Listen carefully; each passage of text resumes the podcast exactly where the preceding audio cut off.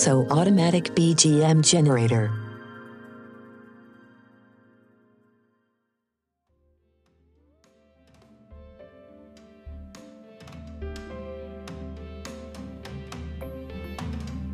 皆さんこんにちは。ISO プロジェクトマネージャーの鶴です。自動音楽構築システム ISO は楽曲という大きな塊ではなく小さな音のかけらをプログラムがリアルタイムかつランダムに再生し半永久的に新しい音楽を構築します。その音のかけらは音楽家によって丁寧にデザインされています。この動画 Discover ISO は ISO アーティストラインに楽曲参加いただいた制作者をお招きし作った楽曲の自動構築を聞きながら制作秘話やこだわりをおしゃべりする企画です。お相手は ISO 生みの親の檜山さんと僕です。音のかけらの組み合わせはほぼ無限。制作者自身も初めて発見するような組み合わせが聞けるかもしれません。今回のゲストは太郎野原 AKA 焼け野原さん。作った楽曲のタイトルはパラダイスロスト X のスペースで生配信した際のトークですそれではお楽しみください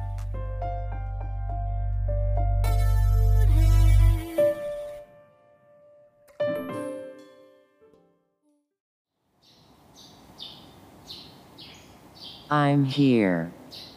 I'm glad you're there. We are ISO.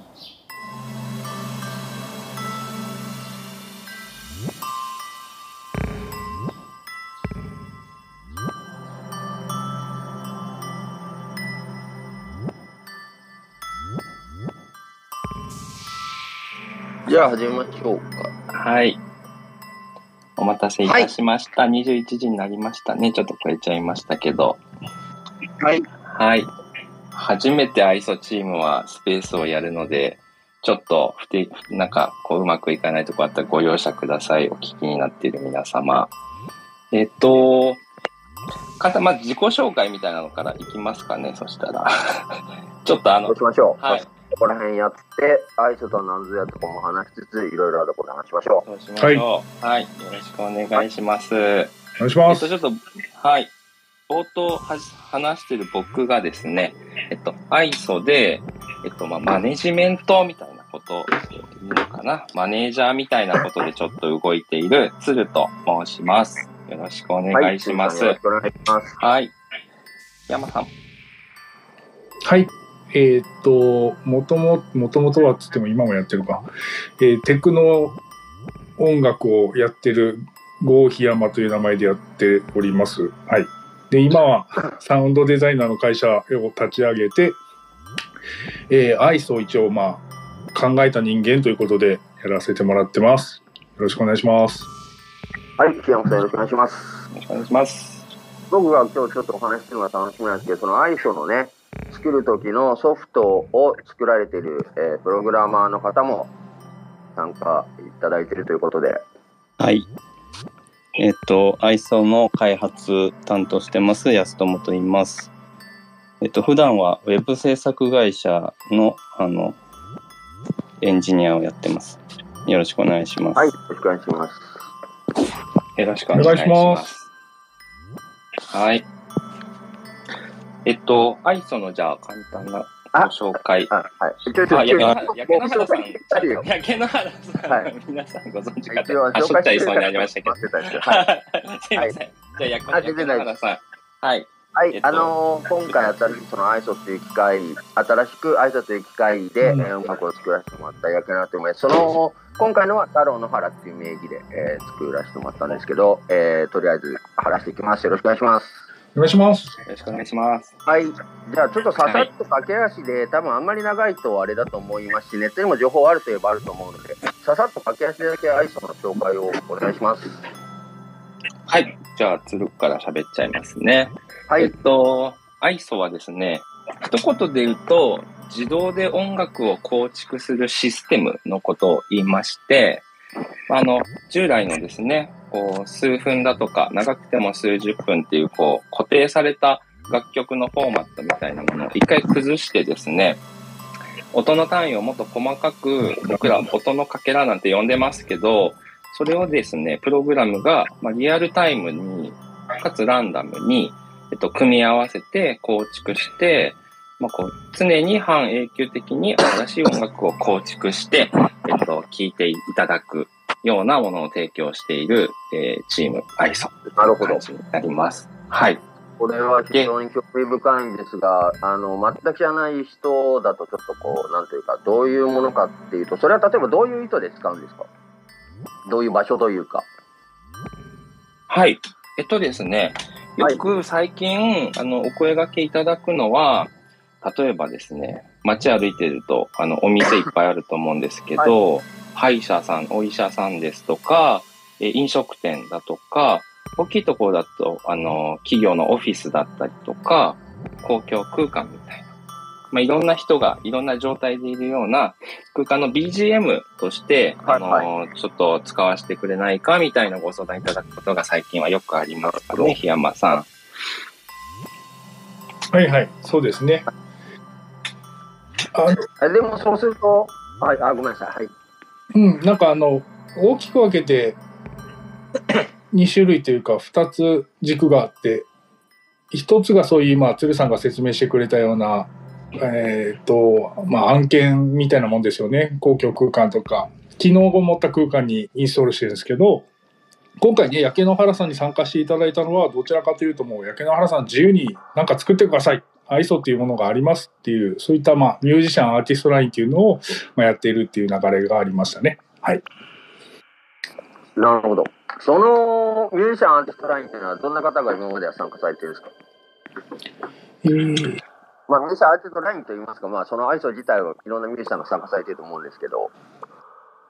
はい。一番最初が、第一弾っていうので、私と、あの、元スーパーカーの、えー中村浩二さんと、あと、福岡在住のあアーティスト、楕円さんという方、はい。そこから、えー第2弾みたいな形でどんどん続く形が始まりまして、えーブラックボボイさんや、えー、広志渡辺さん、はい。えー岡田拓郎さん、はい。で、えーグルコネクトさん、はい。宮内優里さん、はいそ。して焼け野原さんとなりました。なるほど。じゃあ、おかけいただき光栄です。今回作らせていただきいや、ますねもうこ。ちらこそありがとうございます。こちらこそありがとうございます。あ、いやいや、こちらこそ。まあ、それでですね、今が、えーそれについてのよもやま話を話しつつ、こう、収録というか、トークを収録しようっていうのを今収録してるわけですけど、鶴さん、どうしましょうか？どんな話からしていきます？そうですね。えっと、まあ、焼け野原さんの、えっと、はい参加がですね、今、あの、話したアーティストの順番で言うと、9組目ということになるんですけれども、ちょうど、えー最新でリリースしたのが9月1日になりますので、出来たてほやほやというところで、まあ、販売も開始しているところですけれども、はい。えっと、ど、どうしましょうかね。焼け野原さん多分あの、制作してた時の、はい、こう、はい。普段の作り方とか結構違うところみたいなのあったと思うので、はあはあはあそういうところから話していって、なんか愛想ってこういうのと、あの、普段の楽曲と、はい、はい、なるほど。うん、違ったなみたいな話していけると、なんとなくこうみんな分かり始めていただけるかな。そうですね。えーと、じゃあいろんな角度から言いようがあるので難しいんですけど、まず普通のアルバムというか音楽というか、まあ、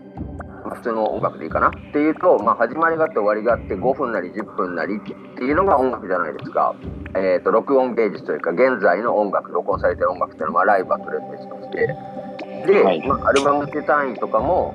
まあ、3枚組、5枚組とか、まあ、やろうと思えば物理的にいくらでも増やせますが、大体一応枠があると。LP とか CD にしろ。で、うん1個の塊でアルバムってなっていて、それを基本的に作ろうって思ってる。まあ、シングルの場合もあるんですけど、っていうのが通常だと思うんですけど、まあ、確実に呼び正しく違うところで言うと、この ISO っていうのは、えーっと、1個の、まあ、便宜上曲としましても、一つのものがあっても、毎回再生するごとにそれが3分になったり、30分になったり、まあ、その30分にするか3分にするか10分にするかをプログラムできるんですけど、その固定された曲の長さがない。っていうのがまずありますね。で、それ横軸の音の時間の話なんですけど、縦軸の音の数というかアレンジみたいなことも、まあ、通常の音楽は、えーじゃあ、まあ、バンドで言ってもこの曲はじゃあボーカルとギターとベースとドラムがあるこの曲はギターとボーカルだけだとか一度そうって決めたらまあそうだと思うんですけどまあ録音されてるんで当たり前の話、えー、ISO は、えー性質上そこも毎回再生するごとに今回はギターとドラムだけになる。今回はギターもパターンが違うギターの銅になるとか、まあ、ボーカルとドラムだけになるとか、まあ、それは人それぞれのプログラムの仕方を言うんですけど、毎回その再生するごとに、曲自体の、えーアレンジ、構成音も変わるし、長さも変わるっていうところは、なんかこう、まあ、概念的にまず違うというか、そこがもうまず違ったのが、じゃあどうしようかなとか、それを、うんそういうものを作ったことがなかったので、えーそれがまあ、大変というか、まあ違うポイントでしたね。まず大きく。うん。そうですよね。皆さはいんそこにまずははい新しい、こうなんかアプローチの違いで、ちょっとあの、手が、あの、つけ始めにくいっていうところ。制作よりもはい、どういうこう、構成にするかとか、ランダムってことが前提にある中で、する音作りっていうものがなんかこう、普段のこうタイムラインに対して、こう音を組み上げていく。そしてそれを固めるって作業とまあ違うのが ISO のなんかこう音楽作りの結構得得意なところみたいなところだと思うんですけれども、はいえっと、音楽家の方が作る音のかけらっていうのは、えっと、えー、まあ、手作りのものになるわけですね。ISO って、えっと、AI とかがね、入ってないんですよね。竹野原さんもご存知だと思うんですけれども。はい、はい、はい。巷のこう自動で音楽作るこうサービスとかツールみたいなものは実はあったりするんですけど、ISO がちょっと違うのは、はいあ。の音楽の生成、ジェネレートみたいなところを AI に任せたりは全くしてなくて、そこがこうミュージシャンの方の知見だったり経験だったりとか、表現性みたいなものにこうかなり依存しているっていうところが、まあ自動構築とは言いながらも、かなりこう、人感のある、人の、えっ、と、表現とか作家性みたいなものをかなりこう大事にしているというようなところがありまして、はい、はい。焼野原さん、はい。あの、今回の楽曲制作するときに、えっと、まあ、あの、パラダイスロストということで、はい。えっと、近年の集大成的なアンビエントアルバムと、まあ、表現されていますけれども、そういった楽曲になりましたっていうところで、なんかその音一つ一つに、こう、込めていった、えっと、思いとか、なんかそういうところって、お聞きできるとさす、がに音一つ一つへの思いはないですよ、それは。普通の音に込めてたら大変というか。あの、むしろ、ちょっとまた話が進み出すのかもしれないですけど、先ほどおっしゃってた、こう、おっしゃっていただいた公共の場だったりとかに、えー流れると用途もありますみたいなお話とかもあったじゃないですか。で、もともとこのアイスを作りませんかとお話しいただいた時として、時も、自分としては、えっ、と、その、まあ、それこそ公公共の場とか、どっかの場所で流れるようなものにしたいなという、まあ、場所に流れて機能するものにしたいなっていうイメージが最初からありまして、はい。なので、その音へのおお思いというかなんだろう、自分の色とかいうことで言うと、えーともちろん自分が作るんで自分の色や好みや、なんていうか、トータルとしての表現物としてのなんかまあ、作家性って言葉も変ですけど、ななんというか楽印というかそういうのは、ゼロには絶対にできないし、一応押そうとはしてるんですけど、そういう面で言うと全体の雰囲気としては、えーっと、まあ、透明というか、プラスチックというか、どうとでも解釈できるというか、そういうある意味では、ちょっとこう、色を弱くしたり、にじませたり、抽象化する作業というか、頭の中で、だからその公共の場とかで耳を引きすぎない、成立して耳を引きすぎない音、耳、えーそこでみ聞いた人の耳を引きつけすぎない音楽というか音というか、えーものにしようという意識がむしろ逆にというかあありましたかね。うんうんうんうんうん。そうですよね。はいあの、デモの音源とか、あの、はい。視聴者の方も聞けるような形で、ツイッターの X ですかね。X はいはいで発信したりしているので、もしかしたらお聞きになられた方もいるかもしれないですけど、僕も最初はい。あの、竹野原さんの音楽を聴いて、あ、なんかこう、かなりこう、懐が深いというか、あの、どんなところで聴いても、どんな空間の、えーどんな空間、どんな場所で聴いても、かなりこう、マッチするというか、ところがあるかなと思っていて、なんかこう、いろんな色にみ合って、合っていけるみたいなはいはい音楽だなってすごく感じたんですよね。ありがとうございます。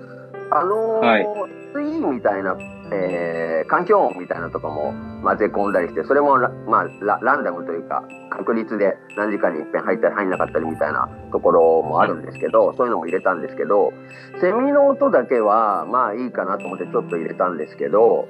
季節感や時間感とか、まあ、天気だったり、そういうのはあまりビビジョンというのかな、シチュエーションシーンを限定しすぎる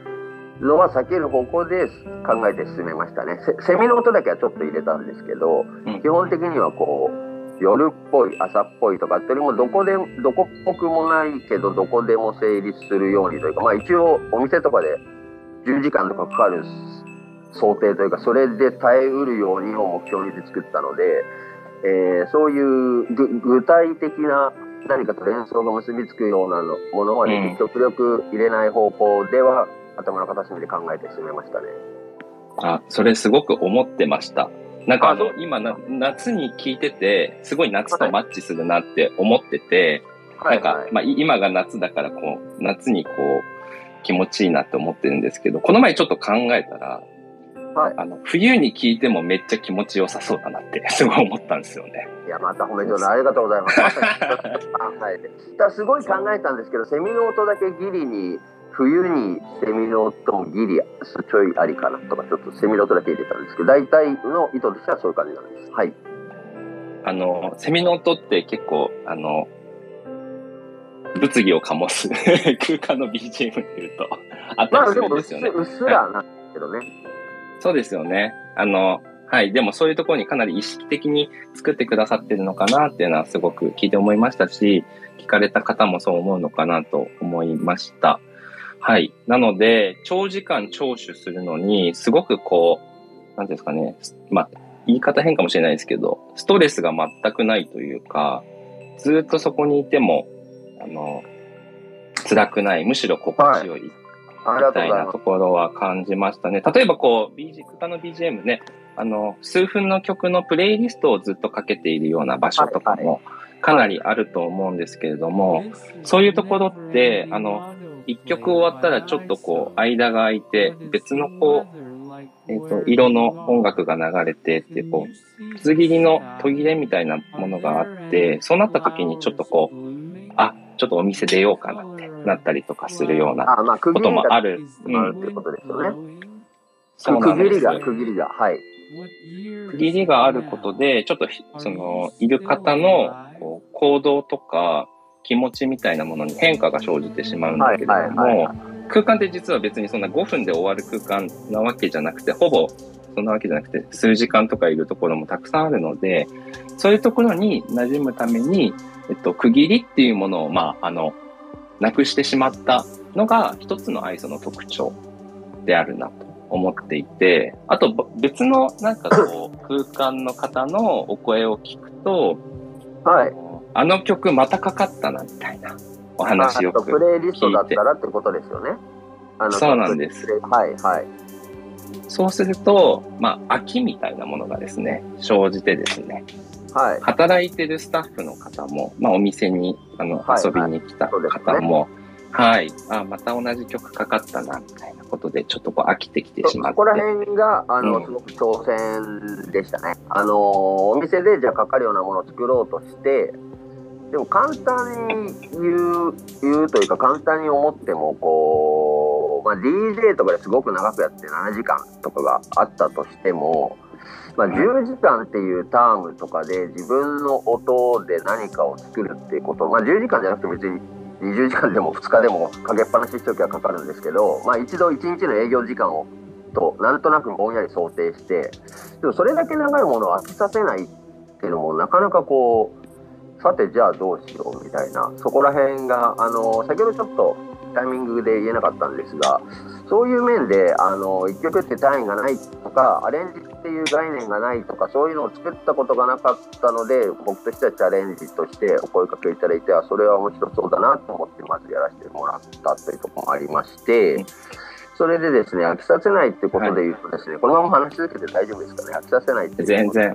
はい、言いますと、はいさっきもちょっと武将中傷みたいなこと言ったんですけど、まあ、全編ほぼちょっと声とかは入っても、えーインストゥルメンタルな音楽なんですけどインストゥルメンタルといっても、えー、分かりやすいメロディーであったりリズムパターンとかでこう認識しやすく認知しやすくもう一度現れた時にさっきこれがあったなって分かりやすい音とともっと抽象的な音とやはりこう音の記号性みたいのでも濃淡があると思うんですけどそこら辺のコントロールはすごく考えたというか、えー目鼻立ちくっきりしすぎた。この曲みたいなとかは基本は避けつつ全部抽象化してずっと同じようなのが続いてもそれはそれでずっと同じっていう印象を与えるので差し色でちょっとリズムが入ったりちょっと違うえこれはここういう曲だなみたいな多少記号性があるものとかも入れたりしつつそのバランスで、えーどのぐらいの塩梅だと飽きないのかなみたいのはすごく探りながら作りましたね意識的に。そうですよね。はい、あの、こうリズムがあまりこう感じられないような、あの、時間帯の、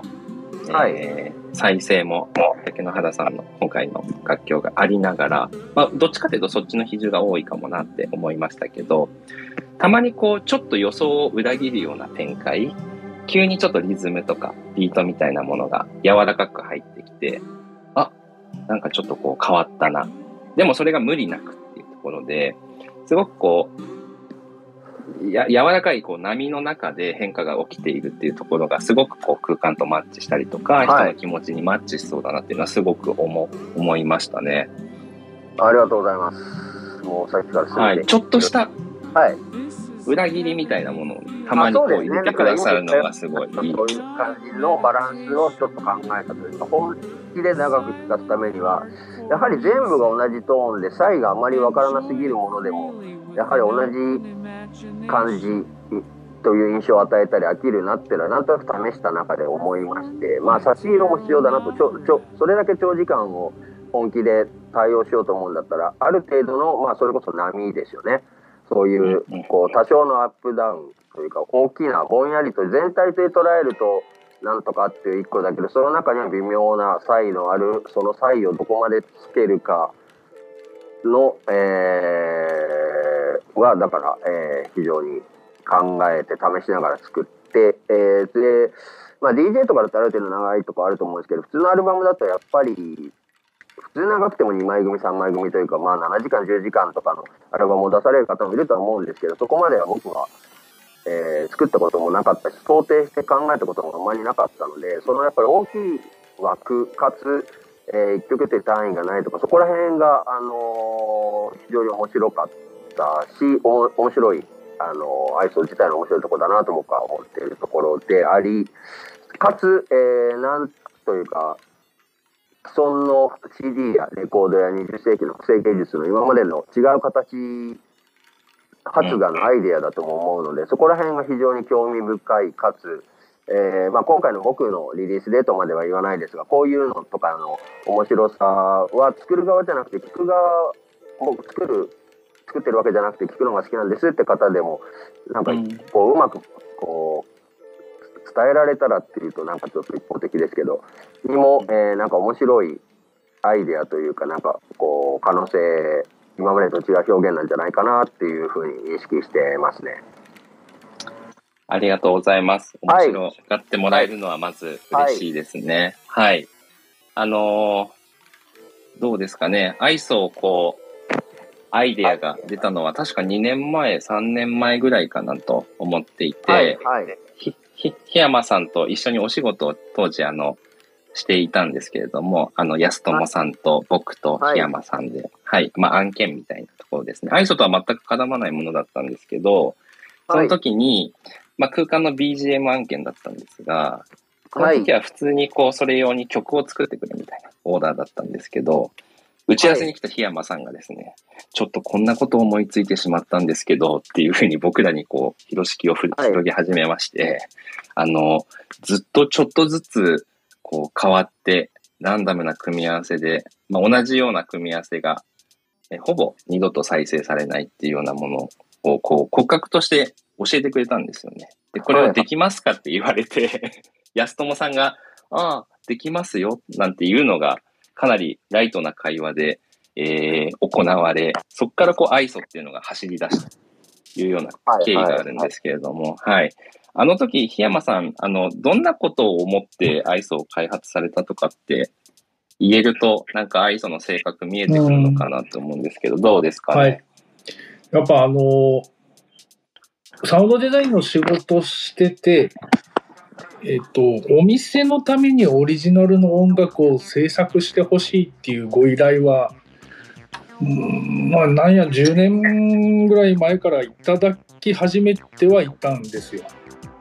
で、やっぱヒアリングするんですよね。クライアントさんやそのブランドの方々とかの。で、あのそういうプレイリスト方式というか、まあ、いろんな音楽、楽曲という単位が連なって、まあ、ずっと流れて、まそれが30曲なのか60曲なのか100曲なのかを、まあ、大きくループする。で、それがね、ちょっときついんですみたいな問題点、課題点みたいなのを、そのクライアントさんとか、そのブランドさんから聞くことが多かったんですよね、その頃から。で、その問題点って何だろうって話なんですけど、一番多いのは、やっぱスタッフさんがきついって言ってて、ずっと同じ音楽が、まあ、1時間に1回なのか、2時間に1回なのか、まあ、プレイリストだとは、まあ、何百曲とか言っても、やっぱ、分かると記憶しちゃって。で、ずっと同じ音楽聴きながら仕事してると、もう、その音楽を聴いたときに、ああ、もう仕事だ、みたいな雰囲気になっちゃったりとか、ああ、なるほど。うんファブルフなんか同じ音楽を聴くことでマイナスなことが結構来てるんだなっていう理解が一つあったんですよね。で、もう一つはさっき鶴さんお話ししてましたね。よく僕も言う話なんですけど、その、今のお店って、あの回転率じゃないところがやっぱり、まあ、今のお店ってっていうか、まあ、僕が担当させていただいたお店って回転率が最重要項目ではないところが多かったんですよ目的として。やっぱゆっくりお客さんにお店での体験を、まあ、過ごしていただきたい。長く滞在してもらいたいっていう要望がやっぱ多くて。だからまあ早く出てってくれ。早く買い物して早く行ってっていうまあね昔は物がどんどんどんどん売れてたんであのもうドンチンドンチンドンチンとか大音量で流して高揚させてもうバッと買ってもらってありがとうございましたっていうような感じだったんですけどまあ時代が変わってきて、うん、物が消費っていうよりかはいろいろとこう、うん、一つ買うことに対して考えるような時代にもなってきたのでまあそういった中で、えーその長く過ごしてもらうときに、えー、さっきの鶴さんの話に戻ると一回無音挟むって結構行動のスイッチ切り替わっちゃうんですよね。僕結構人ずっと見てるんですけど。打ち合わせとかでもよくうーまあ友達とかでもいいんですけど別にカフェで30分話して1時間話してそろそろ話すこともなくなってきてそんな時にふと会話が止まったのと同時に曲も終わったらなんか無音がやたら気になっちゃってというかさっきよりも会話に夢中だったあの時間よりもふっと無音が強く感じられてそろそろ行きますかっていうあの空気感？っていうのもやっぱ長期滞在には影響するなと思ったりして。まあそんなこんなでいろんな課題がまあ他にもあるんですけど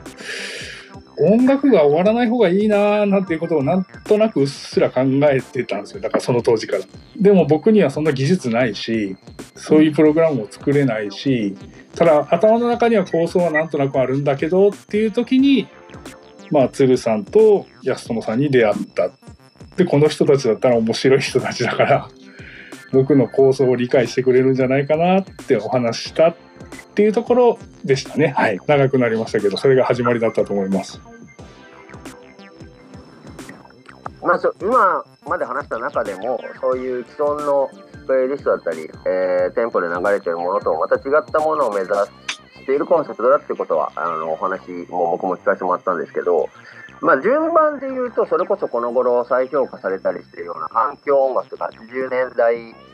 ぐらいからそういう名称で、えーそういう扱いの音は80年代以降とか主にだと思うんですけど、えーそういうか環境音楽って今言われて外国とかで再評価されたりするようなこう BGM、えー館内とかでかかってる音楽みたいなのは、まあ、それ自体はもう前からあるものはあるものですよね。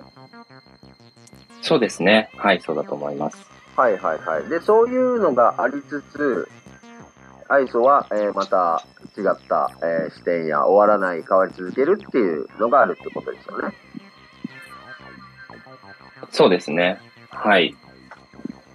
その檜山さんとかもそういう、えーサウンドデザインとかも今までもいろいろやられてるのとと今伺ったんですが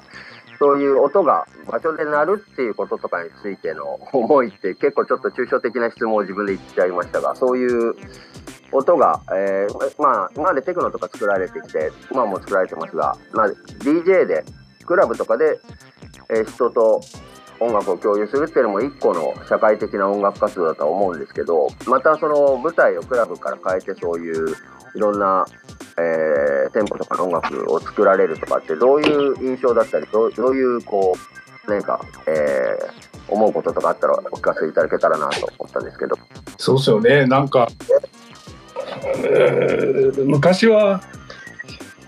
ゴーヒヤマそんなことやってんのってよく DJ 仲間にはすごい驚かれましたし、ああそのそあちなみにいつぐらいからそういうクラブフィードじゃないそういう音楽も、えー、とよく作られるようになったんですか？それが本当会社立ち上げてすぐですね、なんかそういうことをやるやるやろう、やりたい、うん、と思っはい。て、それがもう初めです、本当に。えっ、とその会社を立ち上げられたのはいつぐらいなんでしょう？今ね、ちょっとホームページを開きながらね、あれあれ何年だったかなと思いながら今見てるんですけど、ちょっと待ってくださいね。5年前か10年前か15年前か20年前かのざっくりでもいい。平成22年12月設立って書いてます。で10年ちょい前ぐらいですかね。ね平成は30年まで確かあったんで。うん。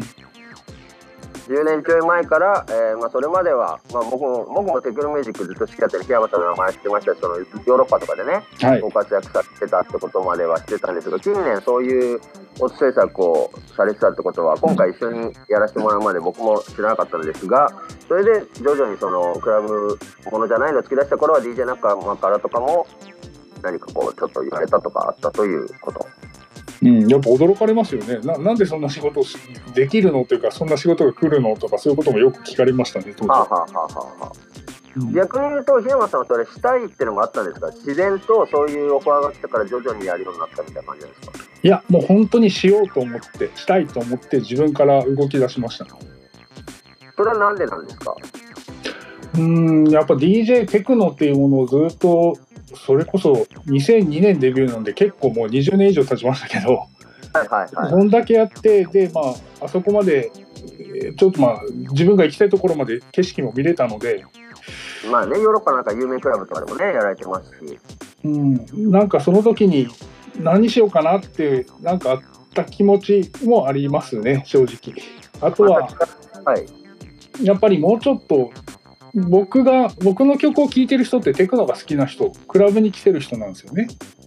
はあ、はあはあはあ、じゃない人になった途端、全然やっぱ知らないっていうことがやっぱ多々、多々というか当たり前なんですけど、多くて。はいはい。ああ、僕の音楽って全然そこまでしか届いてないんだなとか考えた時期もありましたね。はあはあはあまあちょっとタイミングもあったし、違う音楽的チャレンジをっていうタイミングだったと。そうそこからなんかやたらちょっとやたらっていうかデザインについて勉強し始めたらサウンドデザインっていう言葉が面白いなみたいなんでのめり込んでいったっていう経緯があります。なるほど。最初は逆に檜山さん自体は、まあ今までおっしゃっていただいたようにそのテその時はね、10年ぐらい前まではテクノをメインで作られてて、違うことをやった時に気持ちの面じゃない音楽的な意味での、なんだろうな、と戸惑いだったり推移とかでスムーズに推移できたんですか？そこら辺はどういう感じだったんですか？うん、もともと、あ、全然戸惑いはあんまりなくて、もともとがあの、うん踊るためのテクノを作ったのがは最初じゃなかったのもあり、ははは。あと途中僕別名義でリズムっていうのやってて、そっちは結構ブレイクビーツとかメロディアスなものを作ってたんで、ははは。なんかテクノテクノじゃなくても全然僕は、あとっかかりすぐスムーズにいきましたね。なるほどなるほど。で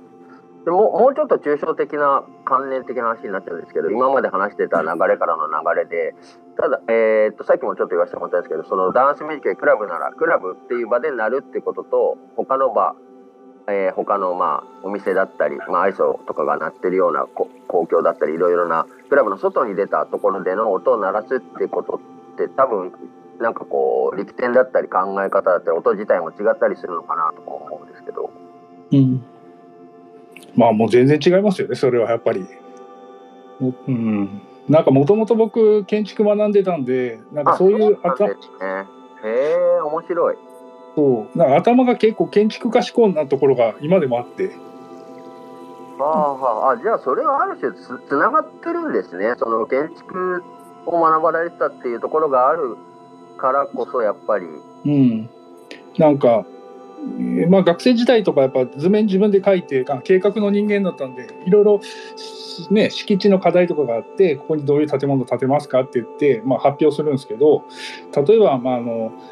ええードアのノブをこの高さにこうここでつけましたみたいな、まあ、発表、まあ、簡単に言えば1個するんですよ。はいはい。まあ、そういうのをやっぱみんなの前では、まあ、プレゼンをするわけですけどそこでやっぱ先生とかが教授とかがやっぱ突っ込んでくるんですよね。お前なんでそんなとこに窓つけたんだとか、なんでドアのノブそこなんだ、なんでその性質選んだんだと全部答えなきゃいけないんですね。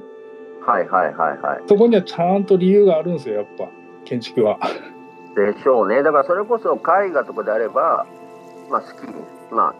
まあ特定の公共の場に飾る絵画とかとは違うかもしれませんけど、一つの創作として別に好きに作れますが、建築だったり公共的なものっていうのは、まあ使う人がいて、そうそうそう公共の中での機能性をああまりにもデタラメにすることは当然できないとそれまあ建築家の方だったらもちろんかかっこいいっていうのは抽象的ですけど、まあ、便宜上とりあえずかっこいいで言うと、まあ、かっこいい建築しようこんな建築しようこんな形でどうだって言ってもその公共の中での機能性との中での、えー成立するっていうお話なのかなと今思ったんですけど。っていうことで多分はい。まあすんごいアート寄りに行って例えば養老天命反転地みたいなのとかありますけどまあまあそいったのものってことになってますからねもう。でもまあ最低限人が入るじゃないですかやっぱ。はいはいはいはい。まあだから結果はしちゃいけないし当然。うん、なんか人は入れるじゃないですか絶対、はいはいはい。だからやっぱ建築ってすごい不思議でデザインの要素とアートの要素がすんごいミックスされてる複雑に、はいはいはいはい。その思考を学んでおいたっていうのはめちゃくちゃ今のサウンドデザインにも働いてて。いや今あの初めて建築を学ばれてたって話を池本さんから聞いたらめっちゃ振り落ちました。今の質問が全部それで答えが出てるというなってたうん音楽と公共みたいなところで。やっぱ建築の下地がね学ばれてたっていうのがあってやられてたっていうのと。そういう面ではなるほどね。そういうとこがスムーズにあの、アウトプットの提供する場所が違っても。なるほどなるほどうん、うん面白いなそれは。まあね、だから同じ音楽でもそのクライアントさんがなぜそういう課題を持っているのか問題視しているのかそれはどこが原因なのか本当にここなのかいろいろやっぱ考えるのが大好きで。で自分なりの解決方法としての一つがアイソのような形だったっていうのはあります。うんうんうんうんうんうん。なるほど。なんかあの、ちょっと話が脱線っていうか、あの、ただ思いついたままなんですけど、なんかあの、テクノとうん。建築自体も親和性があるような気もしますけどね、個人的には。うんうんななんというか、えーファジーな部分が少ないっていうことであったり、こう、うん。うんこ構築に対する、うん。なんだろうな、フェティッシュって言葉はよくないのかわかんないけど、なんか構築美に対するこう、えー美しさみたいなことであったりとか、うん。っていうのはただ思いついたから言ってみただけなんですけど、いやいやすごく、うん、すごく興味深くてなんか、まあ、あるデザイナーさんと話してた時とかはい。建築学んだ人間が今全然違う職種やってて結構面白い人がいるっていうの多いらしくてケースとしえて。ー、やっぱ多分思考法でしょうねこのなんかねクライアントがせ瀬主さんがいておあの敷地があってそこにフードがあってでそこに何を建てるのかあと構造も考えなきゃいけないとかね。うんうんうんうんうんうん。うん、なるほど。面白いな。うん、まあちょっと自分はそういう考え方をす素でやってきたっていう感じですかね。なるほど、なるほど。うんまず、僕の認識なんですけど、何度か言ったように、なんかこう、まあ、クラブみたいなところで踊らすみたいなのも、ある種こう、最低限踊ったり楽しんでもらう中で、まあ、人それぞれのスタイルで、まあ、変わった音楽、変わったリズムとかであったり、うんえーいろんな、えーほ表現のスタイルは人それぞれあってもそこもまず一個じゃあ最低限こういうふうには楽しませなきゃいけないっていうなんか一個のこう制約があるってあるものですもんね。他のこう、うん。じゃあライブを見てもらいます。この人が表現演者が表現しますお客さん聞きますっていうところよりも、えー今だとね DJ とかそういうアクトもちょっとスター性的なところとか、うん。そういう風風潮であったり、まあ、世の中のシステムとかあったりしますけどもともとまあそういう時代だったら、まあ、DJ っていうのも別にこう今誰が DJ やってるか別に分かんなくてお客さん踊ってたりとかそういう時代もありますしこうなんというか、うんうん。媒介といいますか場場があって人がいてっていうところとかもあるのもなんとなくこう僕の認識としてはあるんですけどそういうこと自体がまずその建築のさっきおっしゃっていただいたまあ最低限これはこういう用途でなるべきとこはならなきゃいけないっていうところとかに近いところとかもあるのかなとか思ったりしたんですけど。なんか今の話を聞いていてむしろ逆に僕は恥ずかしくなってきまして。はい、ななんですか？なんでですか？郷檜山としては一切そんな考えたことなくて。あ郷檜山名義のテクノ活動はあまりおお客さんのことは全然意識しない系だったんですか？もうマジで意識しなかっでもマたジで意識しないって言っても一応踊らせテクノでいきなりそこでもうロンビートでどう2時間どうとかってこともないないはないというかまあダンスミュージックをやってやられてたんじゃないですか。いやなんか本当に本当にすんげえ今俺来てるわめちゃくちゃいいグループ出てるわと思ってフロア見たら誰もいないとかよくありましたし。も う福岡で DJ やってた時とかよくあったなっていうなんかすごい前の話ですけど思い出すし。あの前ね。勝手に前提決めてしまいましたが結構じゃあもう俺は俺のスタイルお客さんついてこなくてもいいってそっち系だったんですね。そっち系だったんだけど初めて海外でプレイした時になんかすんごいお客さんに怒られて。はい怒られるは大変ですねちなみにそれはな国は何どこだったんですか？あれもう忘れもしないスペインですね。スペイン。でバリャドリードってとこでしたね。バレドリード。で、うん。怒られたってどういうふうに怒られたんですなんかすんかどういう酔っ払っ状況だん？どういう状況だったんですか？いや DJ してたら酔っ払ったお姉さんがブースの中に 怒りながら入ってきてすごい僕の顔を見ながらなんか怒鳴ってるんですけど怒鳴りながらセキュリティの人に引きずり出 されるっていう光景を。初めての海外がそれでしたね。ちなみにその時は受けてなかったってことなんですか？怒られた人は。ああそうそう。その時になんか僕は全然意味が分かんなかったけど後であの日本語ができる方が一人いらっしゃったんですけどはい。あの Go Go のグループはスペイン人には難しいねって言われましたね 当時の話なんで別にあれなんですけど。じゃあそれがあってからはフロアガラガラ系は良くないみたいな方向に変わっていったってことですか？いや意識しなくなったと言ったらうん嘘でしょうね。あなんかそういうのってあるんだなって考え始めましたね。でも逆に言うとじゃあそのステージでめっちゃ怒った人がいたから音楽的にもまた DJ 的にも変わったところがあるって今思えばちょっとこうありがたいって言ってるかわかんないですけど。きっかけですね。まあふ面白い面白い体験でしたね。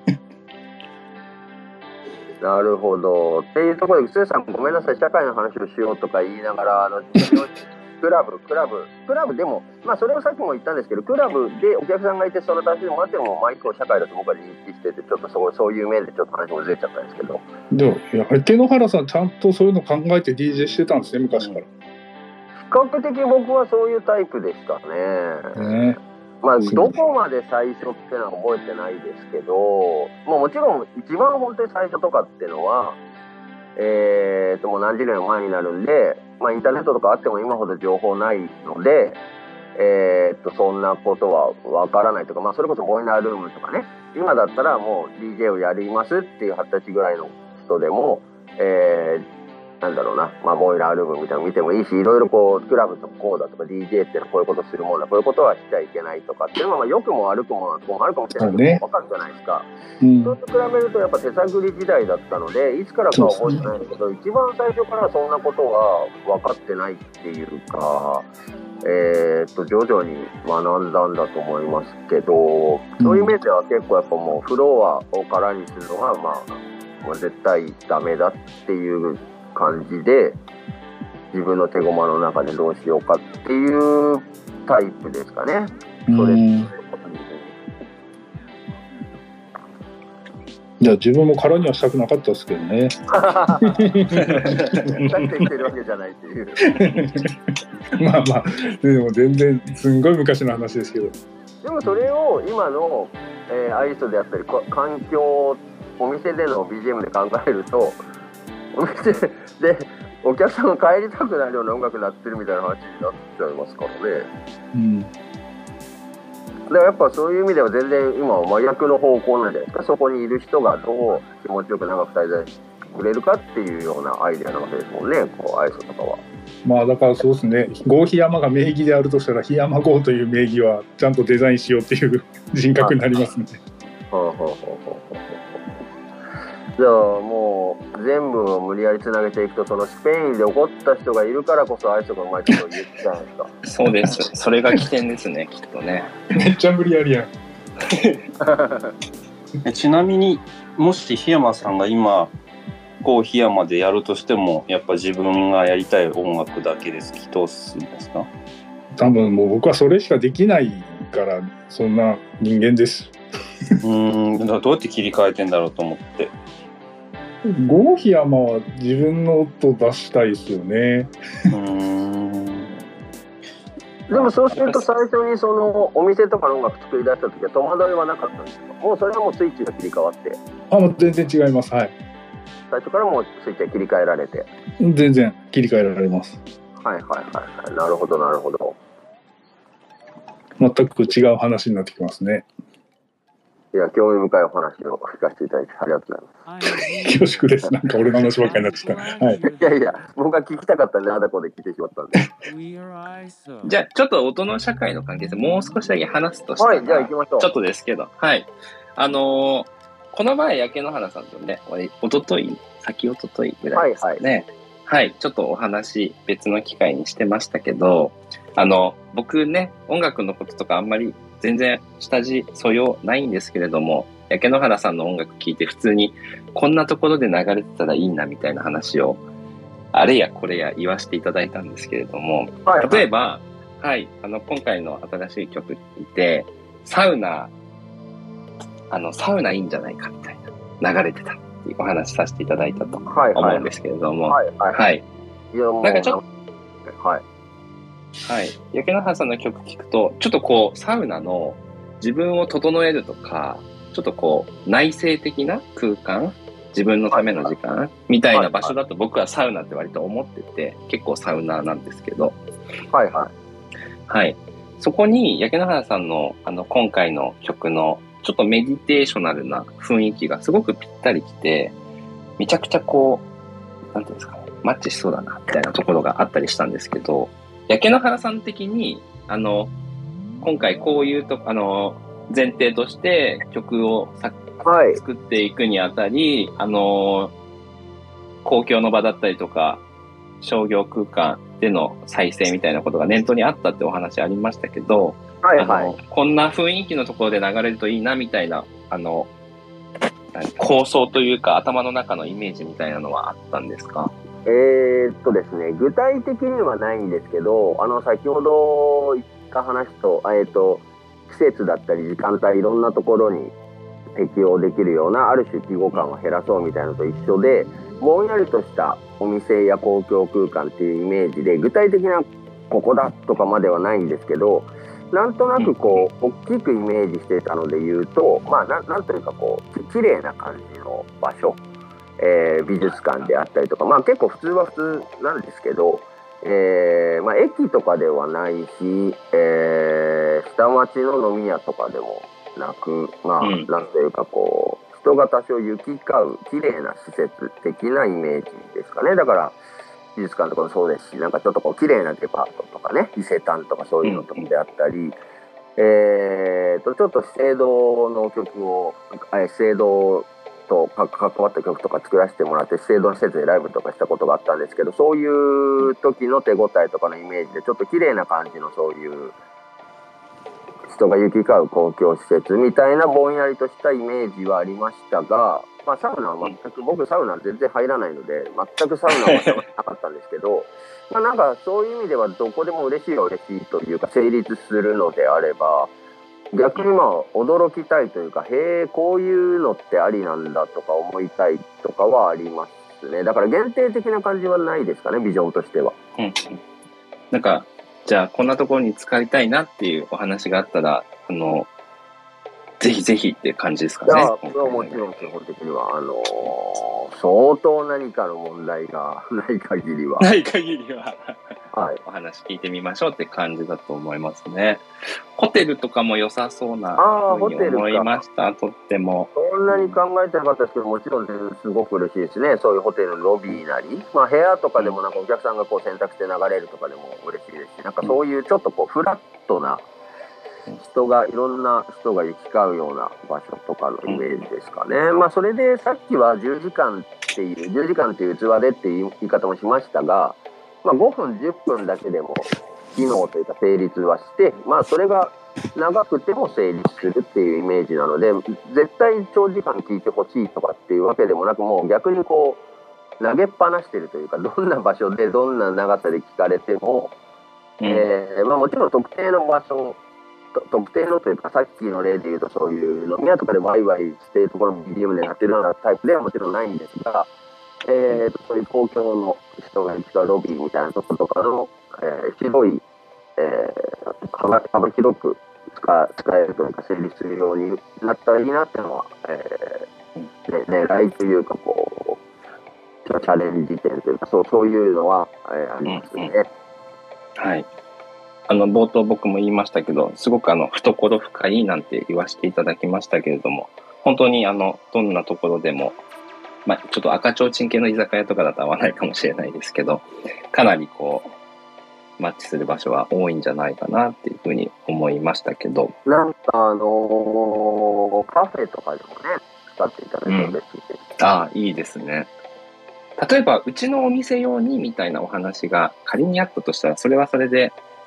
あの、またアイスを作れるんですかね、やけの花さん。もうあのもうタイミングとそのものもの次第ですけど気持ち的には今回はあの作って楽しかったですね。正直初めて。あ。今まで僕もずっと音楽を作り続けてきてるのでいろんなことはまあけまあ端から端までって音楽つってもいろんなジャンルとかいろんなものがあるんで端から端まででもないですけど自分なりにできるところの中では結構いろんなことを試したりしてここまで大きな器が違う未経験の何かにチャレンジする機会っていうのもどんどん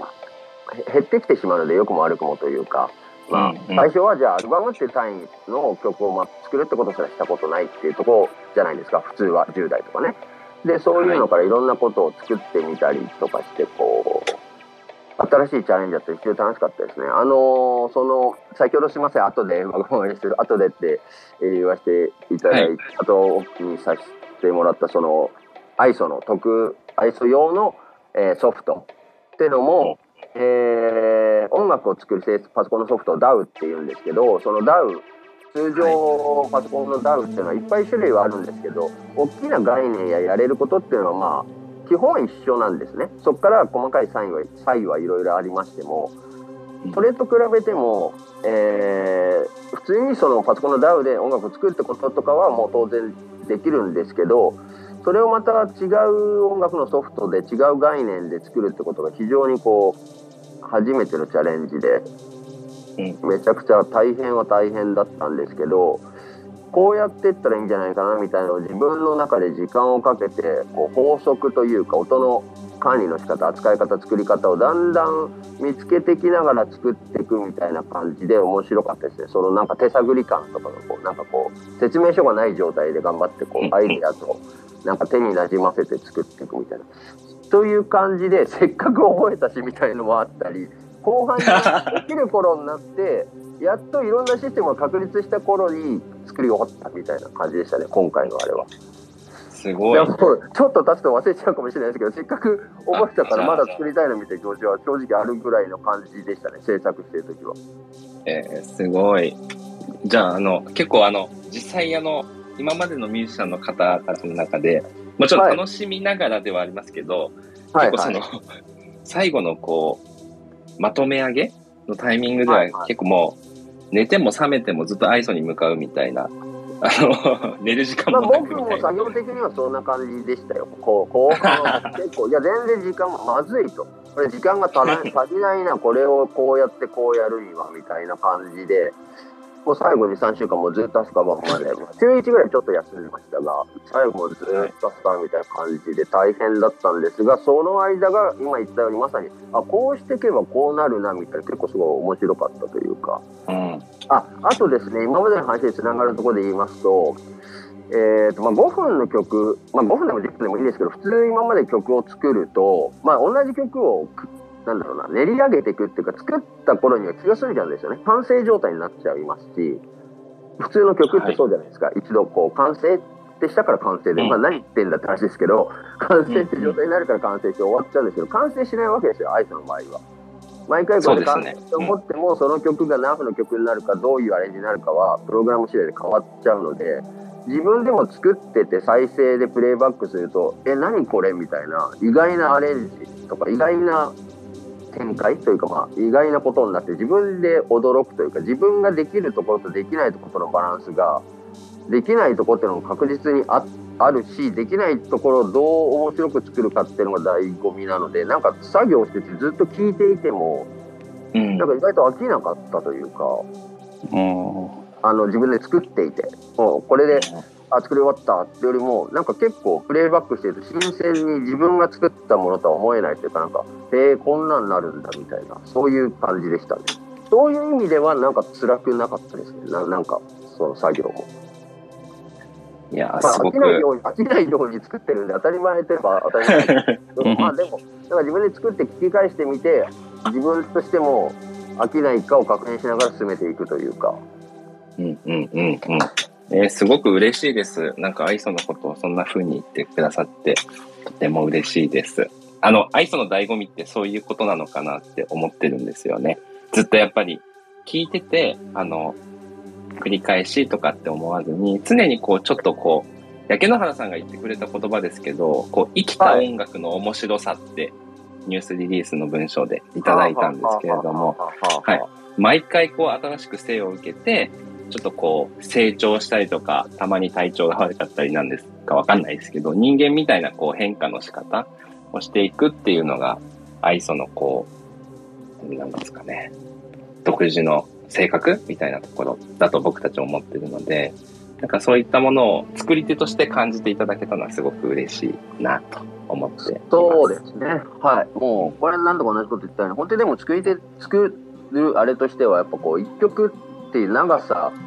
とかアレンジが確定されないっていうのは、こう、まあ、今まで作ったことがない数、まあ、AI とかでね、音楽を生成されたりの時代に今後はなるんだと思いますし、それがまあ、いい悪いをとりあえず置いておきまして、はい。えーそういうでは愛想的な、えー固定されてない音楽みたいなのとかは今後もっと今後まあ5年10年なのかもっと何十年っていう長いタイムなのかわかんないですけど20世紀のこう録音されて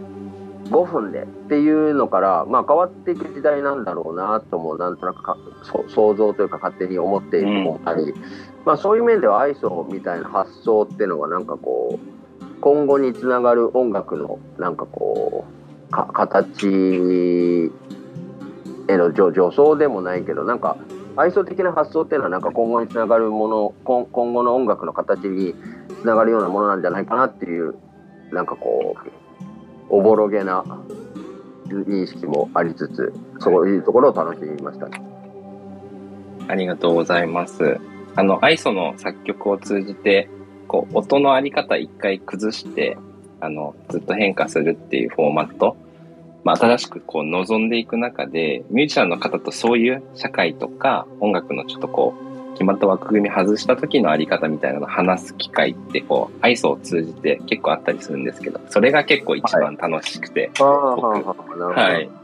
こういうことやってたりするのかなって今思いました。まあ、そろそろソフトの話とかいきますか。そうしましょう。ちなみに、でも、アイソの今の話の流れで言いますと、もう想像もつかないぐらい、まあ、エジソンが最初にこう録音技術を発明したわけですけど、一番最初からね、今につながる音質で音楽が長く撮れるようになったわけじゃないみたいで、何十年かディレイがあるんですけど、最初にライブじゃなくて、録音されてたもんが聴ける時代になったって時はもう、人類の音を扱う歴史上のものすごいターニングポイントで、その時の人がどういう反応でどう感じたかとかをちょっと想像しえないような気もしますけどね。まず。ただ、それって実は意外と近年で、なんか1877年とかが、確かエジソンの最初なんですけど、その20世紀、1900年代入ってからの前半ぐらいが、今につながる録音芸術の始まりだと100年ぐらいなので、固定化された音楽の歴史の方が実は短いっていうか、まあすごいこう、まあ雅楽とかでも1500年とか歴史ありますし、もっと水音楽とか言ったら何千年何万年とかある中で言うと、固定された音楽が音楽だっていう捉え方自体が非常にこう、近代の近いうん、現状のある種弾いてみたらすごく点の音楽のあり方だっていうふうにも僕は感じていて、そういう面でもこう音楽って別に一曲ってこっから始まってここで終わりとかって別になくてもいいいいんじゃないとかそういうのもあってもいいんじゃないとかのはすごくもともと思うというか思ってるというかとこはありますね。なんかそ それすごく僕も興味ある話でいいなと思いながらでそれであのいろんなあの文化が生まれて、えっと音楽が、えっとまあ、もともとは貴族が演奏家たちを呼んであのすごいお金払って音楽を聴いてたのがだんだん録音ができたおかげで庶民たちも気軽に聴けるようになってでなんかかけっぱなしで BGM みたいな文化が出てきたりしてでお店の雰囲気良くしようとかいう話になってってなった時にまだ点の音楽なんですよね1曲っていう。はいはいはい。でも滞在時間は3分とか2分のはずでもなく30分いたりするところもあれば2時間いたりするところもある時にあーちょっとじゃあ点をいっぱいつなげるかっていうことになったのがプレイリストなんだなと思ってて。はいはいはい。なんかそこは変わらなかったっていうか点のままで点を集めるっていう体操をしてきたんだな、まあそれが僕が今言わせてもらったように、あの今のところのテクノロジーの限界で基本的に1曲、限界という言い方もおかしいか、まあ、1曲っていうのはここでもう固定された録音のことを1曲って基本的にね扱ってましたからね。ね。だからそそれをまあ扱い続けてたところにやっぱそうすごくよいしょっと 衝撃を与えたかったっていうのは本当アイソではありますね。あと多分もともとの話で言うとその世界中の音楽のことなんか当然わかりませんし僕が知ってる情報っていうのもまあその後世近年近年に本とかで書かれたものを読んだっていう情報ですがアフリカの民族音楽とかああいうのとかだともうなんかこうみんなが集まってこうなんか太鼓を叩いたりああだこうだ。まあそのアフリカっつっても広いのでその地域にもよるんですけどまあそういう太鼓叩くような音楽とかだとまあみんなが集まってじゃあさあ始めましょうっつって始めてさあ終わりましょうって終わるわけじゃなくてなんとなく叩き出した人に人が集まってきて人が増えてきてアンサンブルになって秋田なのか幼児なのか分かんないですけどだんだんなくなっていくみたいなそういうものだっていうことを、えー知りましてまあそういうものらしいんですけど一応昔のねあのアフリカの形っていうのは。だから音楽が本来綺麗に始まりと終わりがあるっていうの自体もまあなんか結構イレギュラーなものっていうような気もするというか。うん。まあそれは地域やいろいろ、あのーそうじゃないものもああるとは思いますしそうじゃないじゃあここから始めてここで終わりましょうっていうものが悪いと思ってるわけでもないんですけど。そうそうそうそうそうなんとなくこう始まってなんとなく終わるみたいな方が物事の他のこととかで考えてもなんていうかそ元来自然な気がするというかまあうんそっちがベースで本来区い区域を作って作る方が、えー後のか観念な気がするっていう認識はありますね。まあそこでまたテクノロジーで録音技術の話になってくるとその録音技術の限界もありましたからね永遠に録音できるわけじゃない。ああ、そうですね。単純にそうですね。うん。4年の曲とかね。作るね作るのも大変だし、リリースして4年の曲です。郷檜山新曲、4うん。年の曲。うん、収録時間4年。そうよね。でもそういうのもあってもいいじゃんって思うけど。そうですよ、そうですよ。本当にそう思います。そういうのもあっていいと思うんですが、現在のテクノロジーや現、まあでも4年とかになるとテクノロジーっていうか人間の生きてる時間の問題とかにもなるんであれですけど、そうですね。ちょっと扱いきれないですけど、まあまあ、そうですよ、本来、本来なのかな、まあ、だから表表現というか、まあ、音楽ってものとかそう、もっと全然大きいタームでも何の問題もないないというか、それはまあ、だから現状のテクノロジーの限界面もあるでしょうしね、でそういうところでも、あの、アイソがこういうふうに、あのそういうところにも僕は興味を持たせてもらってやらせてもらったって感じですかね、そういう音楽の始まりと終わりみたいなところもあやふやにできるっていうのとかも面白いなっていう。ね、そそこそう今まさに焼け野原さんが表現っておっしゃいましたけどその表現をねもうちょっとこういう形もあってもいいんじゃないかっていうところを提案できたかなとはなんとなく思ってありますね。うん。はいはいはいはいはい。まあ、そうですね。馴染んだ、やっぱりこう、この音楽って5分でっていうのの方が扱いやすいところは当然あるとは思うんですが、まあ、そこういう、始めもない終わりもない音楽がものすごく一般化するってことはとりあえずは今のところ僕にはイメージはできてないんですがもうこういうのがうん面白いかなみたいな、そうそうそうそうそう。でもなんかやってて面白かったのがあの先ほどの社会の話にちょっとつながっちゃいますけど、はいなんかアイスをさっきのあの鶴さんと安友さんの出会いでこうやって始まりましたの話でやりましたけど正直例えばオフィスとかホテルさんからこうご依頼が来るなんて正直全く想像してなかったです。そ当初。始めた時は。はあはあはあはあ。そうそう。なんかむしろそういう人たちがなんかねそのそういうの待ってましたみたいな感じでご依頼をいただいたのがかなり驚いたのは記憶してますね。うんうんうんそういう終わらない音楽へのニーズが社会にあるんだと思って。ああ、そうか、そうか、そうか、なるほどね。そっちも面白いですね。やってみるってことは面白いですね、そう思うと。そのニーズの方も想像だになかったところがあるという、なるほどね。やってみて分かった可能性があるか。うん、うん、なるほど、なるほど。あのー一瞬だけしたい話していいですか、3分ぐらいに。なんかちょっとマニアックな話になっちゃうんですけど、うん。あのーこういうアイソで今回作った時ですね、そうやって抽象化みたいな話とかも前半とかとしたんですけど、で、はっきりとしたメロディーとかがあると、やっぱり長く聴いてる時にまたさっきのなったって、えー認知されやすいなとか、それはまあ最初から予想してたことです。そういう認識がありつつ、あの毎回アレンジが変わるんですね。例えば10個音があるとして、その中の3つが使われるか9個使われるかどの組み合わせになるかとかを、えーまあ、ランダムというかこうランダムでもないんだけど、えー確率をプログラムできるっていうのが、まあ、その ISO のソフトなんですけどうんでそうなった時にいろんな組み合わせで成立するようになる作る必要があるわけでうん。でどんどんこうアンサンブルの主従性がなくなっていくというか、えーポップス的なものだったり、えー和声進行のメロディーがあってコードが支えて、えー横軸に進んでいって景色が変わっていくっていうものからどんどん抽象化されていって10個の音のうちのこれとこれだけでも成立するしママックスの全部が揃っても成立するっていうアンサンブルでなっていくと中心がなくなっていくんですよね。そのは一まあ便宜上とかメロディーなメロディーとしてそれを支える何個の他の音があるっていうのが一般的な和声進行のアレンジの作り方なんですけどそれのメロディーをまず明確なメロディーを作らない。そしてどの組み合わせでも成立するようになっていくっていうとどんどんこう主従性がなくなっていてどれがメインでどれがサブって関係性がなくなっていってで全部が民主主義のハーモニー、ハーモニーっていうか、まあ、アレンジになっていくんですよね全部が並走していてどれでも成立するっていう。それはすごく考えて作りましたね。そのまあちょっと社社会とかその音の成り方みたいな意味で言うとというか僕はそういうふうに捉えてそれを認知してその民主主義のね。そう主従性のない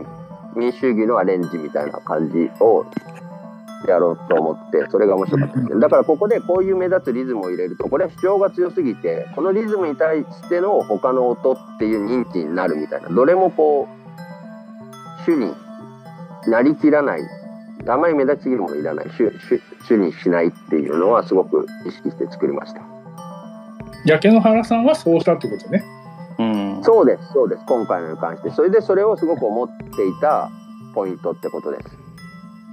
っていうのを話の流れでちょっと頭に浮かんだんでちょっとマニアックな話ですがちょっと言わせてもらいましたうんうんうん。いや、本当焼け野原さん、当初からずっとお店で流すとか、公共の場でとかずっと言ってて、抽象化とかよく言ってましたもんね。まあ全く流れないかもしれないですけどね僕がそう思って作っただけなんでそうね。うんいや流れるようにお声掛けが来るように祈ります。頑張ります。そして。お願いしますお願いしますはい。全然お願いしますじゃあちょっと今のターンはちょっと話も気が済んだのでぼさ先ほどからちょこちょこ触れてるそのソフトの話とかを聞いたらそろそろいいのかなとか思ったんですがそうですね。はい安友さん中心にですけど、あらかじめ、一度軽くジェルさんの方から安友さんの方になんかこう質問を振っていただくというかざっくりとしたそそれのなんだろう制作経緯であったりどういうものかとかをちょっとおお伺いできるといいかなとか思いました。はい。えっとですね、えーそのソフトウェアを開発したのは、今、あの、ここに、えースピーカーとしている安友さんになりますね。で、あの、最初の第1弾アーティストラインって呼んで、えーいる檜山さんと、えー中高さんと楕円さんの、うんえー作曲時はその DAW があーなかったんですね。あ、そうなんですね。そうなんです。はい。で、えっと、檜山さんが、まあ、独自の作り方みたいなものを、そのダウなしで、えもともとやっていまして、そのノウハウみたいなものを、えっと、えー、中高さんとダウン、ダウンさんにお伝えしながら、音のかけらを作っていたっていうのが第一期になりました。ただ、それだと、確認だとかですね、プレビューみたいなものが、えっと、ランダムのプログラム化した、えーものを一回安友さんの方で作成して、ミュージシャンの方にバックするみたいな、キャッチボールがすごい多岐に及んでしまって、なんかこう、進みがどうしてものろくなってしまったりとか、えっと、じれったいみたいなことがかなりあったので、はいはいはい。まあ、その要望、あの、直接安友さんとミュージシャンの方でやり合ってたりするんですけど、まあ、はい。その課題感を、踏まえた上で、安友さんが、正月ぐらいでしたかね、2年前ぐらいの。うん。急にこんなの作ってみたっていう話で、安友さんが僕と檜山さんにですね、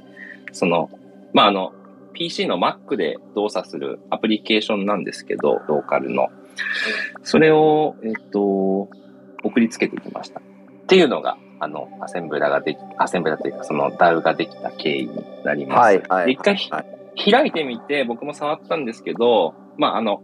もちろんちょっとこう、開発ツールみたいなところなので、製品化されてるような堅牢なものではないんですけれども、ある程度こう、ISO の作曲っていうところでは、かなりこう、スムーズにできるような機能を伴ったものとして、今、えー、まあ、やけの原さんはじめ、はい。え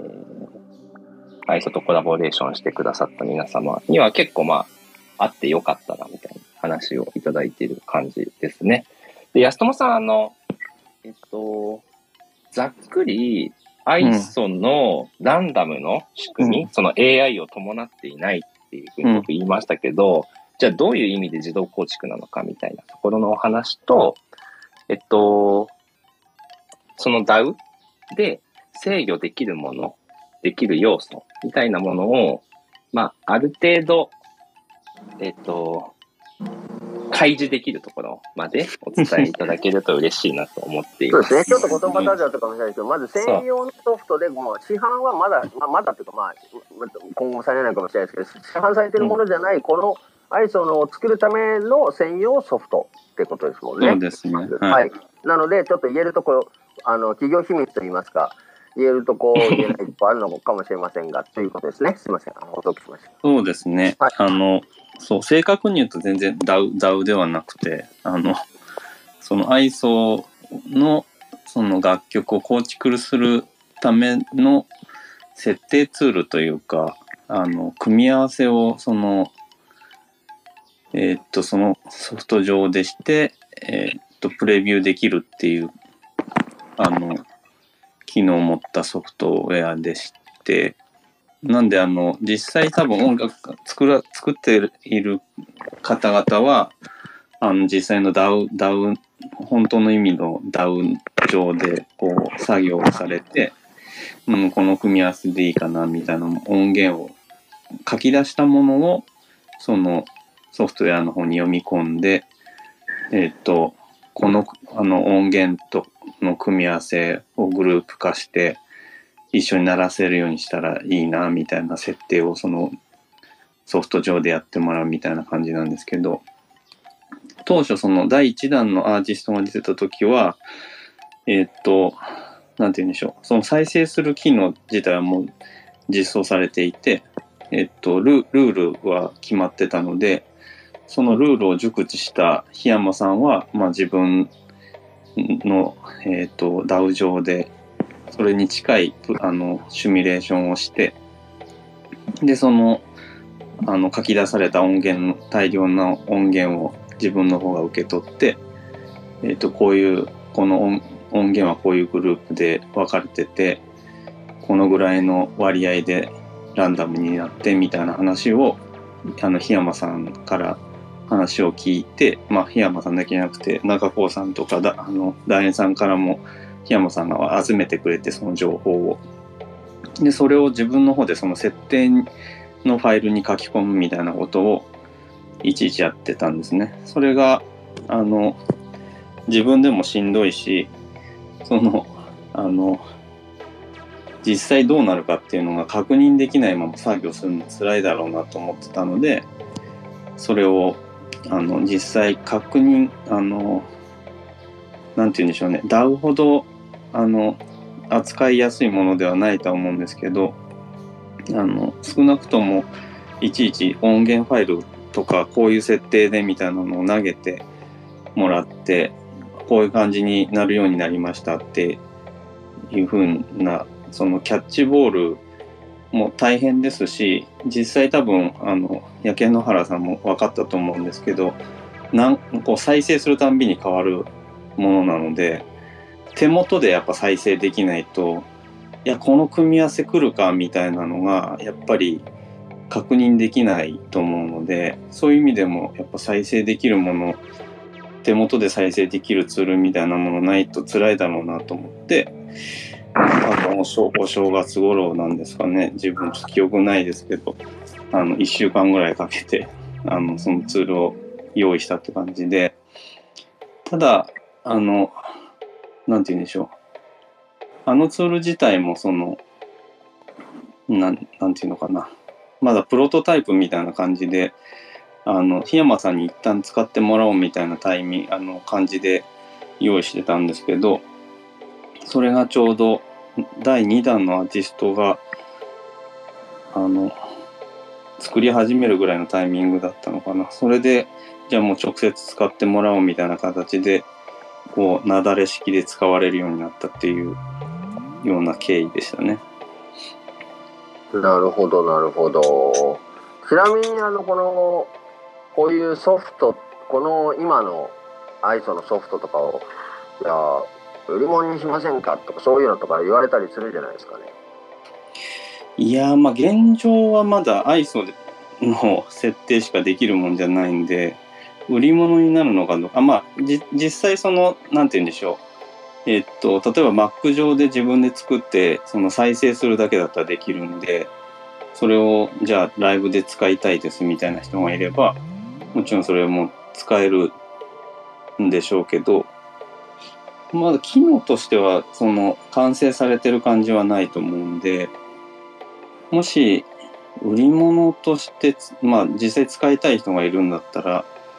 ももっと洗練された形に作っていかなきゃいけないんだろうなとは思いますけど、売り物になるんですかね？ちょっとよくわかんないですけど。いや、あの、そういう声とかが、あの、で、上がってるのかなと勝手に思いまして、ちょっと聞きました。ああ、はいはい。なんかライブで使いたいっていうようなことは、なんか言われたことありましたよね。すぐるさんかな？あ、えっ、とね、あります、ありますし、あのツイッター Twitter とか、まあ、X とかで、あのー、ISO での音作りってどんな感じなんだろうやってみたいなみたいな。お声が上がってるのはちょっと見たことあるので、もしかしたらこう音楽を作あの作曲することを日頃やられてる、あの、仕事、趣味問わずですけれども、方にとってはちょっとあの、あの、見てみたい領域、ツールなのかなっていうのは、なんか、なんとなくこう、ありそうだなっていうのは感じていて、ただあの、リリースとか、そういう方たちに使っていただくには、まだその精度みたいなところがちょっと甘いので、あの、ミュージシャンの方たちと、その、こういう機能あったらいいなみたいなお話も、あの、いただきながら、ちょっと改善していき、なんかこう皆さんにこう開放できるような時代をやってこさせたいなっていう、なんとなく気持ちはあるような感じです、ね。なるほど。うん。まあ、ななんとなくこう売り物にとかちょちょっと適当に適当にって言うと失礼ですけどなんなんとなくちょっともぼそって言ってしまったんですがお話を伺ってあのでもこう誰でも使えるようになり誰でもなんかわかんないですけどまああの特定のじゃあアイスを作りましょうって人だけが今使える状態なのでそうじゃなくなっていろんな人がこう長く変わり続ける音楽とか作れるようになったらそれはそれでなんか新たな発想の人とかだったり、うん、なんかこう音楽まあごくごく一部にしろなんかあのそういう状況になっても面白いなとかなんとなく今無双をしました。うんはい、そうですね。あのアーティストラインやってるのってあの BGM 用途に作ってくださいみたいなお願い一切してないじゃないですか。焼け野原さんはそうしてくださいましたけれども。えっと、なんかこう、ISO っていう仕組みをつく使って、なんかこういう、今までできなかったことだったりとか、まあ、やってみようみたいな、その可能性を探っていくような、あの、ミュージシャンの方の活動の一環にしてもらえればいいなと思ってて、あくまでこう、自動構築っていう手段だけ提供してるような感じだと思っていて、それがこうどう使われるかみたいなものは結構僕たちの予想外みたいなあのことがアーティストの皆さんからも起きたりしてるし、それがさらにこういろんな、えー、人に広がっていった時にこうどんなことになるんだろうみたいな、ちょっとこう、はいはい、あの、収集つかないようなことになるかもしれないですけど、でもちょっと SNS とかウィキ的な世界観の中で、あのあそういう世界見てみたいなっていうのはすごくあのありますね。ななんか、それこそ今の SNS だけなのかな、ネット社会なんかわかんないですけど、収集つかなくなってからが面白いんじゃないですか、そういうのって。面白い、そう、そう。あこうアイス管理下と関係なくそれをなんかもう想像もつかない使い方だったりその内容自体もえこんなの？とかそういう人が現れたら面白いとかなんかこう民主化したらそうなりそうな気もするというか、まあ、そんなものすごく全員が全員使うとかではなくともなんかそういうのとか面白いかなとかなんかちょっと一瞬思いました。いやでも本当おっしゃる通りでそういう風にできたらいいなって思ってますね。うんそうですね。なんかみんながそのえっと、今のその楽曲を制作するツールとかも公開して、えっと、それを例えばそのオンライン上でこう共有できるスペースを作って誰もがそこにアップできてそれをみんなそれぞれダウンロードして聴けるみたいなプラットフォームとかっていう話はまあちょちょちょいちょい出たりはししていてまあ、実際そこまで行きつけるかどうかっていうのはまだ分かってないですけど。なるほど。であのー、ちょっと聞き逃していたらすいません安友さんは今までのそのプログラマーのあのそういういろいろ作られたりの中でこう音楽に関わるものとか音を使ったものとか作っていらっしゃかあのあってとかはあったりしたんでしたっけ？うーんと、音が鳴るもの自体は作ったことは、作ってたことはあるんですけど、あそうなんですね。はい。そそれは、えー、と差し支えない範囲だったらたた例えばどういう、まあ、固有名詞じゃなくていいですけどどういうものなんですか？そうですね。えっと、なんて言うんでしょう。例えばですけど、その今の自分が働いてる会社で、はいえっと、なん、なんて言うんでしょう。展示系、展示目的で作った作品みたいなものがあって、それは、えっと、ロンドンとか、まあ、東京と、東京とかでそれぞれなんか展示会みたいな時に出したやつなんですけど、はい。それはなんかこう、えーっと、アナログの、えーっと、ブラウン管のテレビをはい2、30個ぐらい用意して、ちっちゃいのから大きいのから中古でとりあえずかき集めて、はい。えーっと、それ、それぞれに、えーっと、まあ、今回のその ISO でも使ってるラズベリーパイっていうちちっちゃいパソコンを、はい。この、えーっと、ブラウン管のテレビのそれぞれに1個ずつ設置して、ほうほうほで、えっと、その、それぞれの、えっと、ラズベリーパイと1個のキーボードを、えーあ、1個のキーボードじゃないか。それを、まあ、1個の、あの、サーバーのパソコンに接続して、うはいはいこのパソコンとキーボードをミディ、ミディ、まあ、接続した状態でミディで、その、それぞれの、あの、ラズベリーパイに鍵盤を押すと、それぞれの、えーっと、なんて言うんでしょう、ブラウン管が、から音が出るみたいなものを作ったんですけど、その出る音については、その、えーっと、その楽楽器みたいなものの隣に録音できる場所があって、そこでなんか、えーっと、カメラとかあのマイクがあって、そこでなんか、はなんか動画を、なんかさ、なんかこ言葉を喋りながら動画を撮ると、はい。えーっと、それを自動でその特定、それぞれ音階になるようにお音は加工して、はあはあはみで、そのブラウン化にこう、その音がどんどん、えーっと、設置されていって、あへえこうキーボードでこう演奏すると、その動画と、その、えーっと、キーに合った音あの、音階の音になった喋り声みたいなものが、そのブラウン管から再生されるっていう、まあ楽器みたいな感じで、楽器というかなんか伺った感じなんかもうインスタレーションみたいな感じ。そうですね、インスタレーションなんですけど、あこの楽器としてそれがあの要は弾くとちゃんとあの音階としても弾けるのでっていうようなものを作ったりとか。え面白いですね。なるほど。じゃあそういう面では今回の ISO のアイデアとかみたいにこうちょっとえーきえー、既存のものじゃないあのアイデアでの音の扱い方みたいなのはもともと安本さんもそういうのに携われた携わられていたんですね。そうですね。もともと自分もその今の仕事つく前はあのバンドとかをやっていてそうなんですね。はい、なんで、はい、音楽には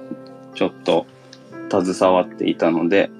そういうところもあると思いますね。なるほど、なるほど。へえ、面白いですね。なるほどね。あの、すごく理解がめちゃくちゃ深まりました。安友さんやソフトについての。よかったです。はい、はい、ありがとうございます。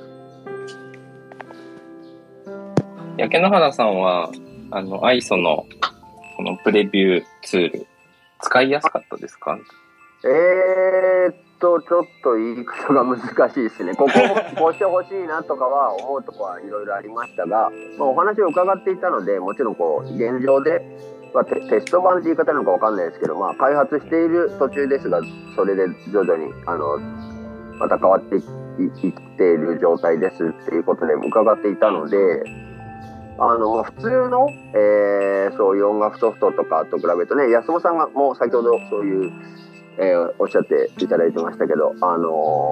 もっとこうしたいなとかそういう思うのは使っていて思うとこありましたが、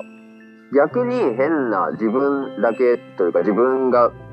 えー思っただけかもしれないですけど、そういう制限があるからこそちょっと燃えたというか、なるほどこうなんだうん。途中ちょっと檜山さんのところにメールさせてもらったと思うんですけどちょっと進んだところでなんか全部飛んであのもうその状態に戻り方が分かんなくなったのとかはさすがにちょっとあって これどういう概念になってるんですけど進んだところまでに戻れなくなっちゃったんですけどって一度ちょっとそれですごいやばいみたいな思った時ありましたが、えーっとなんかこのあるある今使えるであろう機能の中でどうしたらどうできるかとかを考えながら進めるのが僕的には面白かったです。そうですよね。あの、結構その ISO 自体がだいぶ制限ある仕組みだと思いますし、そもそもあのツール、あの、檜山さんがこういうのを作ってほしいんだけどっていう話を聞いたときに、あ、そうしたらこういう機能あったらいいですよね、みたいなことをうん話したら、いや、それはいらないんですよ、みたいな。感じで、あだいぶそぎ落としていくなと思って、印象がすごい。まあまあ、あのーこれも別に悪いってわけでもないですけど、まあ、今のその音楽を作る DAW ってもういろんな構成能化しているいろんなことが簡単に結構できるとかもあって、まあ、それ自体は別にいいはいい,、いいというか、まあ、いいもないも別に僕は個人がいい悪いこと物事でもないし自分でもそういうのを使ったりもするんですがなんかやっぱそのちょっと足りてないって言葉が失礼だって申し訳ないですがなんかあのこうそうそういう状況その ISO のソフトの方がやっぱりこう逆にこうあアイデアというかつどう使おうみたいなそういう発想になったところは面白かったですねやっぱり。うんうん。落としてましたね。だいぶ。そうですね。アイデアがないとこう、アイデアで保管して初めて出来上がるっていうイメージが結構近いのかなっていう気がしまあ、ますそれこそ今のタッチパッドとか iPhone とか iPad とかそういうののアプリとかでも、まあ、ある種簡単に音楽が作れる時代であったりしてもうガレージバンドとかリポートで入ってます。しなんとなくポチポチって押していったらこう音が鳴るみたいなところがありますが、結構 ISO のソフトはなんか大きな箱っていうかなんかその中でさあどうしようみたいな、なんか適当になんかやっても音出ないし、まあ、成立しないしみたいな成立しないで。うん。うなんかそれは面白かったですね。あの、うんい今そういう発想というか今どちらかというとやっぱりこう手軽に便利にって方向にテクノロジーがやっぱり進む面も大きいと思うのでなんかその大きな箱感は面白かったですね。まあ、もともと、あの、そういうお店の課題感からっていうところは、もちろん起点にはなってはいるんですけど、そのバックに、なんか、なんで音楽 DAW を立ち上げた時に音楽制作ソフトを立ち上げた時に必ず左から右の動きを見なきゃいけないんだろうとか。すごく。なんかすすごい狭い世界で音楽作んなきゃいけないんだなってなんかずっと思ってて。それ自体変えることはすらもできないのかなとかなんか音楽を制作すること自体が。どうなんですかね？歴史上で縦軸のダウってあったんですかね？時間の推移が。うんまあそれこそねいろいろ現代音楽家の方とかはあのやってますけど自分で方式を考えたりそれこそあ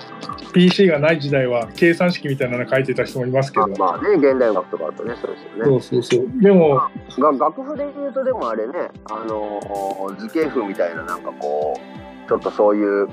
楽譜の概念が嫌だからそれをもうなんていうか崩すみたいな考えとかありますからダウはもうプログラムできる人じゃないとダウを改造できないですからね。うん。なんかでもまだなんか自分の頭の中ではそのこまずこの時間との音楽の関係性を崩したいばっかり考えてた時期とかもあって左から右への流れを。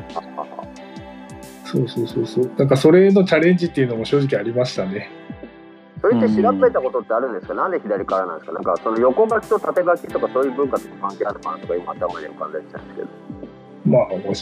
めちゃくちゃ歴史を僕も見読み解いたわけではないのでわからないですけど、クラシック音楽のその楽譜の書き方みたいなの系譜は絶対潮流が今も影響を与えてると思います。まあじゃあ横書きみたいなとこあながち関係なくもないというか、まあ、譜面からの連続性でそうなってるのかなるほどまあそうでしょうねそうかもしれないですねうん。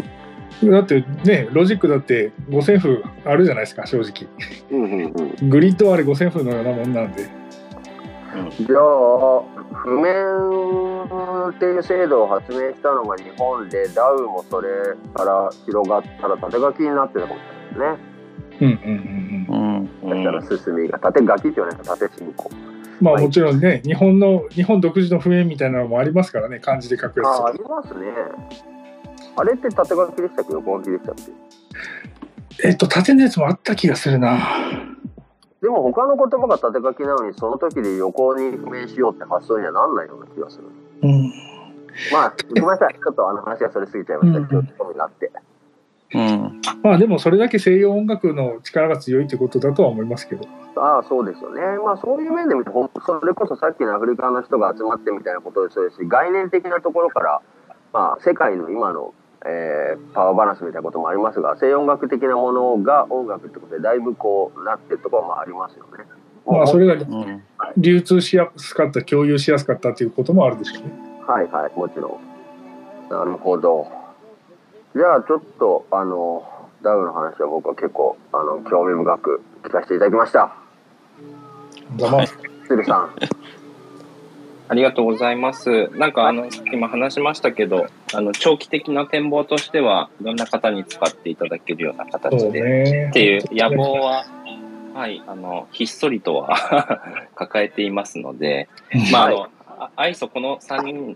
で、まあ、基本的にはやっているので、あの、ちょっとずつの歩みにはなっているんですけど、あの、ゆくゆくはたどり着けるとっていう、こう、目標地点にはしています。よね、檜山さん、それでいいですよね。いや、もう本当そうです。おっしゃる通りです。うん全然自分たちだけで、この終わらない音楽広まるとも全然思わないし、うんうん。むしろ皆さんが何を返してくるかの方がワクワクですもんね。焼野原さん何かありますか？はい、そうですね。あの、ちょっと言葉足らずだったというか、あの、作ってる時は確かにあの、公共の場とかをイメージしていたんですが、えー個人の方にも、あの、普通の音楽とか、ちょっとこう、あの、が概念とか、も、ああその、アイソっていうもの自体、機械なので、少し普通のレコードとかそういうのに比べると、もう全然お高いのですが、まあ、個人の方とかでも、ぜひ、あの、興味を持って聞いていただけるという、あの、懐に余裕がある方がいらっしゃいましたら、もう全然当然嬉しいので、あの、それも、あの、よろしくお願いします。ぜひ聞いてみてください。ありがとうございました。ありがとうございました。ありがとうございました。ありがとうございました。どうも。そ、そこんな感じでいいですかね。ははいい。はい皆さん、お聞きの方もありがとうございはい、あります。がとうございました。どうもです。失礼します。はい。失礼します。